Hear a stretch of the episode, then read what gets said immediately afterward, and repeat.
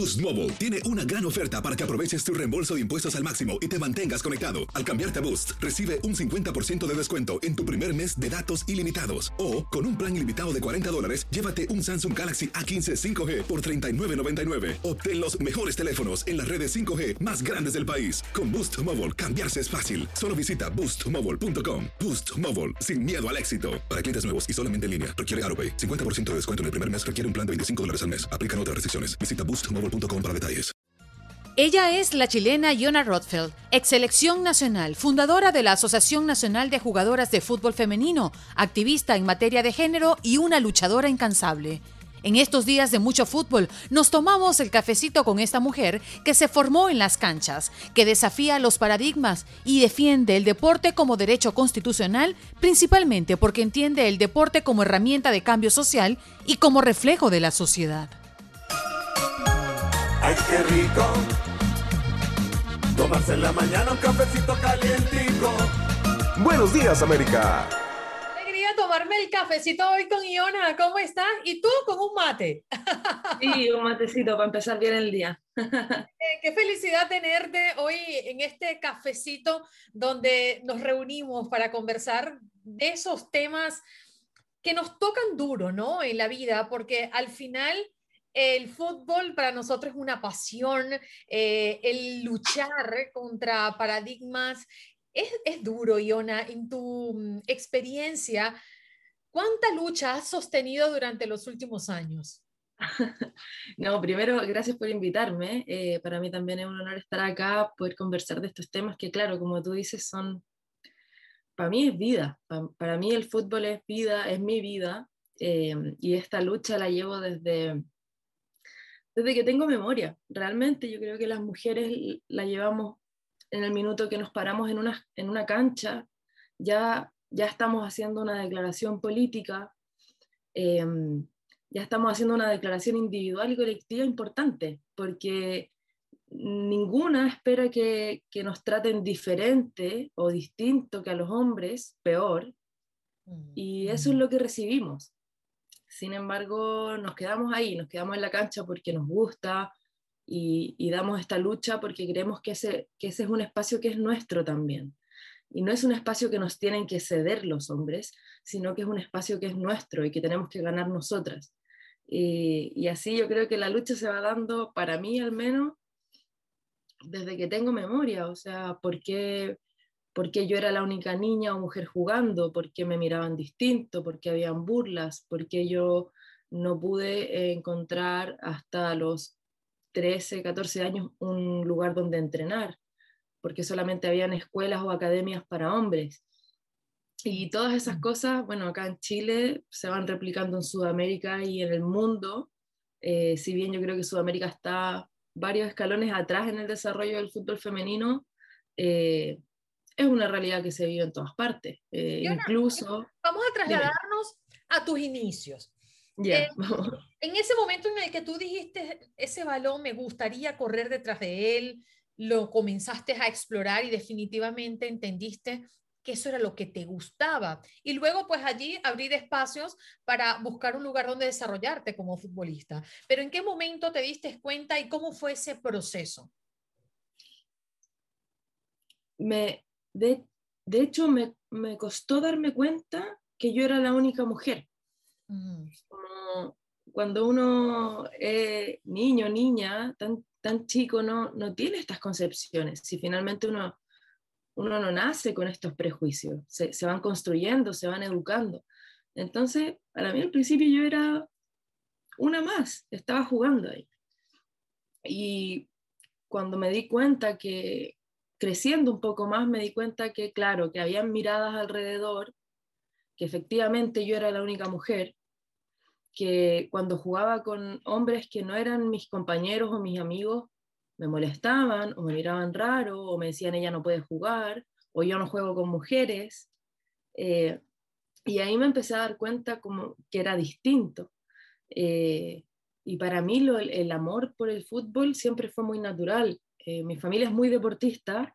Mi mamá eh, fue seleccionada de handball, mi papá juega básquetbol hasta el día de hoy todo muy deportivo, pero el fútbol fue algo personal, como para mí siempre fue la pelota en los pies. Y, nada, darme cuenta también de esa injusticia me, hace a mí, me hizo a mí tomar un poco la, la decisión de, de, de, decir, yo no, yo no voy a soltar este espacio. Sea, este espacio es mío, no lo voy a soltar y, y voy a seguir y, y, así pude también, tuve la fortuna de llegar a, a ser seleccionada nacional. Fui siete años. Eh, desde una sub-14 hasta la selección adulta, eh, pude representar a mi país y ahí también me di, me di cuenta que, que esto se vive a todos los niveles, porque cuando a mí me llamaron a la selección a los 13 años, dije, bueno, acá, este es el sueño, ¿no? Acá voy a llegar a lo que, lo que uno está viendo en la televisión. Eh, ser, con, ser seleccionado nacional es ser, es ser famoso, es, ser, es, tener todas las condiciones para competir, es, es ser es llegar a, a, a, donde uno quiere llegar como deportista. Y me pasó a mí que, claro, llegaba con toda esa ilusión y llegué al, al, a donde entrenábamos y nos pasaban el último camarín, la ropa que les, les sobraba a los hombres, no había una organización seria, no era un entrenamiento serio. ¿Y eso eh, ha cambiado? Es decir, sí. esa lucha sostenible que has tenido tú, que han tenido muchas mujeres, no solamente en Chile, sino en Sudamérica y en muchas partes del mundo, en Estados Unidos, en el último mundial, lo vimos puntualmente con la selección de los Estados Unidos y su líder. Um, ¿Sientes que estos esfuerzos han valido la pena, que han surtido efecto? Sí, de todas maneras, de todas maneras. No se avanza lo rápido que uno quisiera, porque claro, a mí y a todas yo creo que nos gustaría que el fútbol femenino fuese igual de valorado y profesional de hoy a mañana. Pero sabemos también eh, que es un problema cultural. Y al ser un problema cultural, porque esto está muy arraigado al machismo, a, a, a entender o a ese mal entender que el fútbol eh, es por y para hombres, eh, que se hace tan difícil avanzar en compartir la cancha, por así decirlo pero sí, estos esfuerzos han valido la pena, o sea, lo que yo te comentaba, hoy día no es así, la selección chilena hoy día tiene todas las condiciones, la selección femenina tiene todas las condiciones que, eh, más o menos las mismas que tienen los hombres en cuanto a, a nivel de trabajo, a herramientas, a competencias, a condiciones de trabajo. Eh, obviamente no hacía remuneraciones, a premios, pero pero sí ahora eh, tienen premios, eh, tienen eh, incentivos económicos, no igual en cantidad de los hombres, porque sabemos que eso es, es obsceno, pero sí eh, de una manera que se puede pensar decente. Pero también decimos, bueno, vamos avanzando bien con la selección en Chile, pero ¿qué pasa con el torneo nacional? Vamos avanzando en muchas cosas. El fútbol femenino en Chile ha cambiado eh, radicalmente lo que era hace cinco años y va a seguir cambiando. Mm. Pero faltan muchas cosas todavía. O sea, el fútbol femenino acá no es profesional. De 32 equipos, tenemos solamente dos equipos que tienen con sueldo, con contrato a sus jugadoras. Eh, no están televisando los partidos. Eh, hay un tema también con, con, las condiciones que se le dan en algunos clubes, hay algunos clubes que no han querido desarrollar su rama, teniendo todas las condiciones, eh, teniendo toda la infraestructura para hacerlo, no tienen ganas, no tenemos una obligación explícita para poder forzarlos a estos clubes a, a hacer lo que tienen que hacer. Eh, va, Fíjate, ha cambiado. A, a mí me gustaría, porque quizás la mayoría de las personas no saben cómo se trabaja desde una federación, ¿no? Mm. Aquel ente que regula el fútbol en un país determinado y a su vez responde a la máxima expresión, que es la FIFA. Y aunque la federación está obligada a defender los derechos de los jugadores y las jugadoras, desde ahí parte el, el, el desequilibrio, ¿no? ¿Por qué crees que ocurre eso? ¿Por qué crees que a nivel de federación no se toma en cuenta la equidad? Si es muy cierto que no son iguales, pero quieren ser tratadas con igualdad. ¿Qué es Merecemos lo, lo mismo. Boost Mobile tiene una gran oferta para que aproveches tu reembolso de impuestos al máximo y te mantengas conectado. Al cambiarte a Boost, recibe un 50% de descuento en tu primer mes de datos ilimitados. O, con un plan ilimitado de 40 dólares, llévate un Samsung Galaxy A15 5G por $39.99. Obtén los mejores teléfonos en las redes 5G más grandes del país. Con Boost Mobile, cambiarse es fácil. Solo visita boostmobile.com. Boost Mobile, sin miedo al éxito. Para clientes nuevos y solamente en línea, requiere AroPay. 50% de descuento en el primer mes requiere un plan de 25 dólares al mes. Aplican otras restricciones. Visita boostmobile.com para detalles. Eh, mira, yo no, no, puedo hablar del funcionamiento de otras federaciones eh, porque no lo, no lo, manejo y no lo he estudiado como, como así manejo el, el, de Chile. Y lo que pasa en Chile es una situación bastante particular, porque la Federación de Fútbol de Chile, uh -huh. que, que, es un ente que, que, recibe plata del gobierno, que tiene un rol eh, de desarrollar el fútbol, eh, y entiéndase desarrollar los fútboles, fútbol masculino, fútbol femenino, fútbol playa, fútbol calle, los fútboles, está fusionada de alguna manera con la NFP, que es la Asociación Nacional de Fútbol Profesional. Creo que es la única en el mundo que tiene esta figura eh, en la que el mismo directorio de la NFP es el directorio de la federación. Entonces terminan siendo casi la misma institución pero la NFP eh, la dirige el Consejo de Presidentes y ese Consejo de Presidentes es, son los presidentes de los clubes de fútbol. Y los clubes de fútbol acá en Chile, en su gran mayoría, son sociedades anónimas. Y estas sociedades anónimas le responden a sus accionistas. Y estas sociedades anónimas no tienen el deber, ni las ganas tampoco, de tener una rama femenina, sino que eh, de ser negocio, por eso son sociedades anónimas. Eh, y su negocio es el fútbol masculino profesional.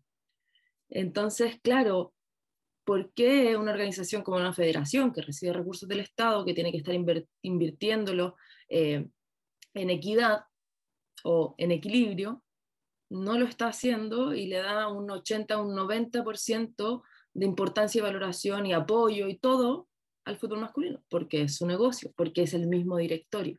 Entonces hay un conflicto de intereses importante ahí, eh, que nosotras venimos también eh, criticando y cuestionando hace años, que la FIFA además eh, ya ha entregado un par de, em, de cartas o de emplazamientos a la federación para que se separe, porque porque no está bien, porque como tú dijiste, eh, FIFA solo trata con sus asociaciones miembros.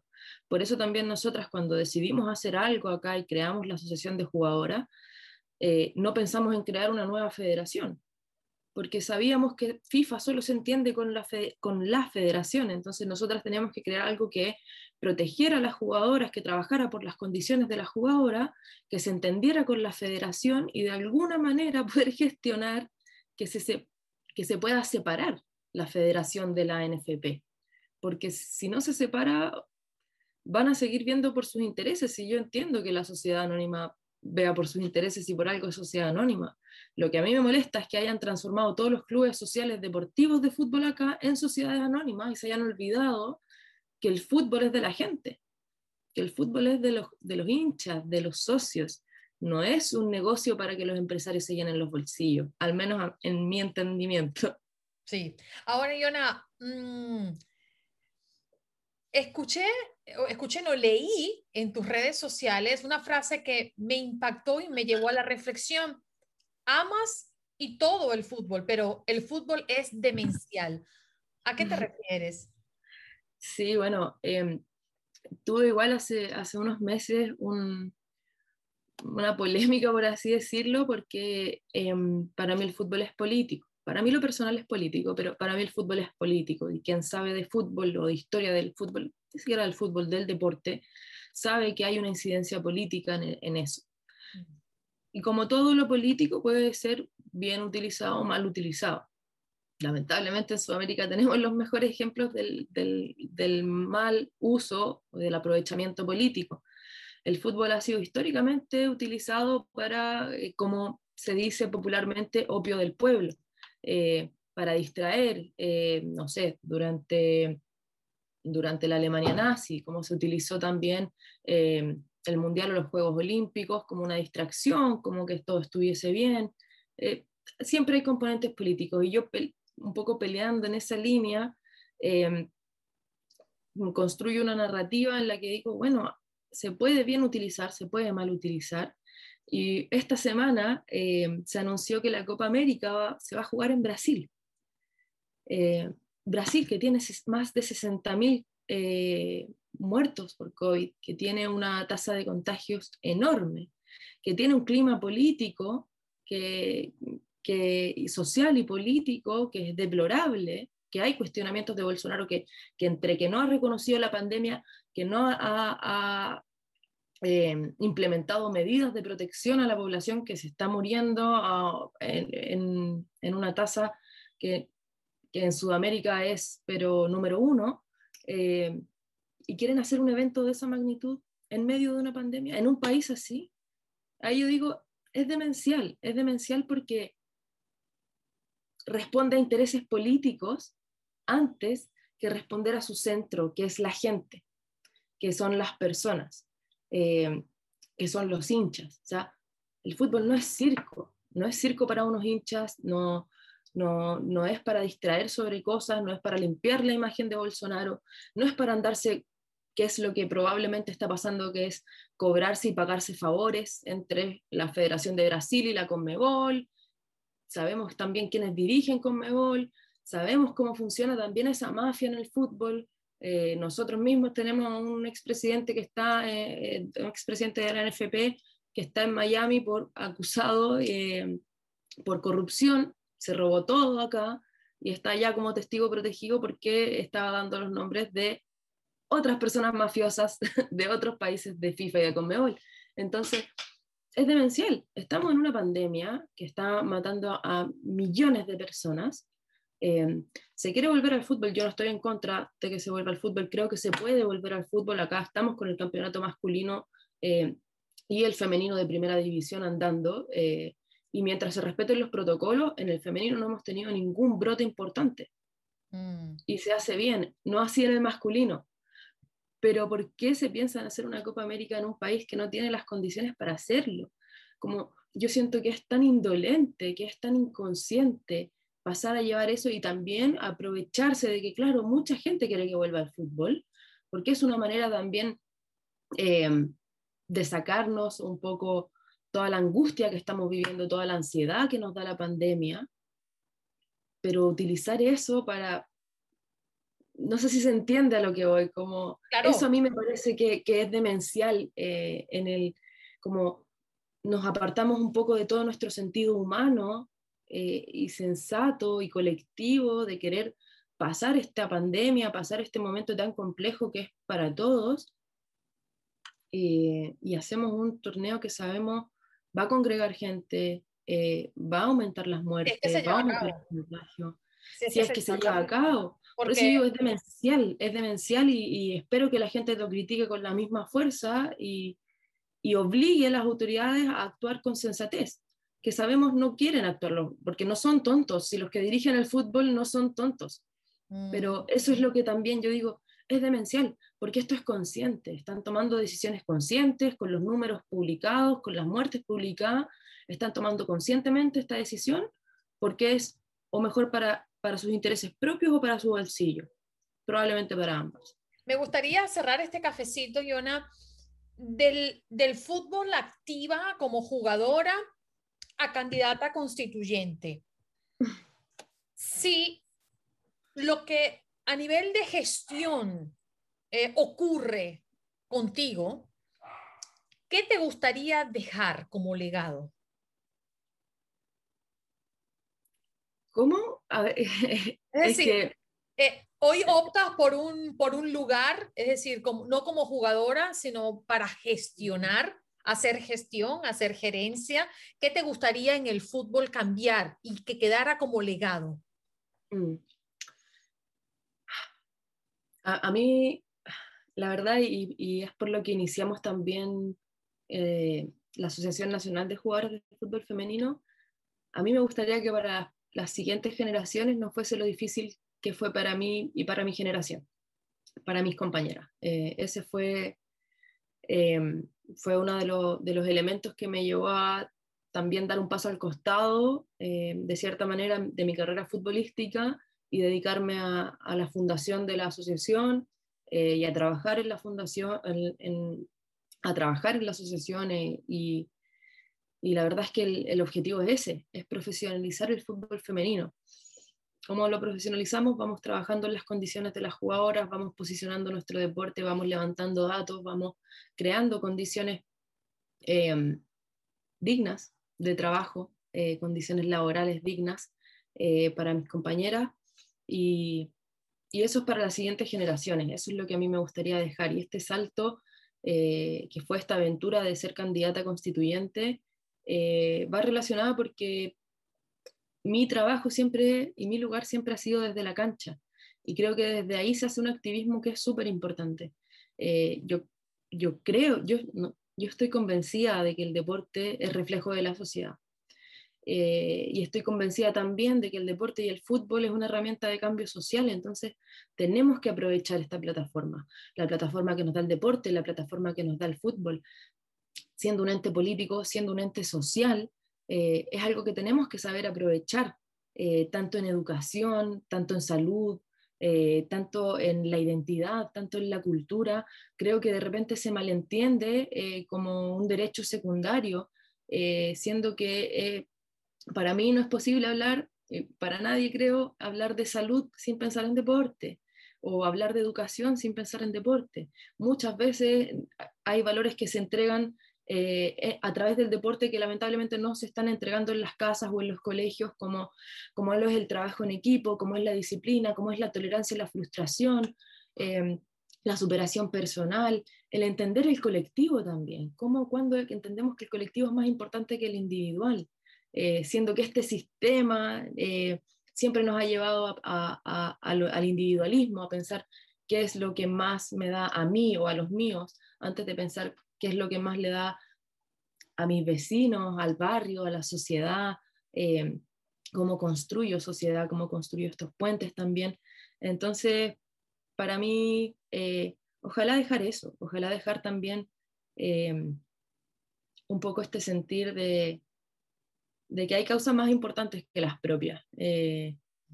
para mí esto es más importante que, y por eso también he tomado las decisiones que he tomado, que mis propios sueños. Eh, he postergado también sueños personales porque esto es más importante para mí. Eh, pensar que por lo menos para un par de niñas va a ser, no va a ser tan difícil este camino que, que lo es, que lo ha sido y que lo va a seguir siendo durante ¿Cuál proyecto personal has postergado, Diana?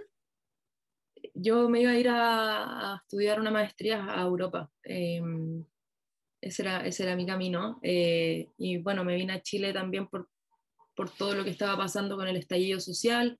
Mi familia también estaba un poco complicada acá, entonces tenía que estar acá y aportar. Em, y por eso también decidí ser candidata constituyente, eh, porque el país pedía también estar acá, estar presente, estar disponible, eh, ponerse a disposición de, de, esta construcción que queríamos hacer.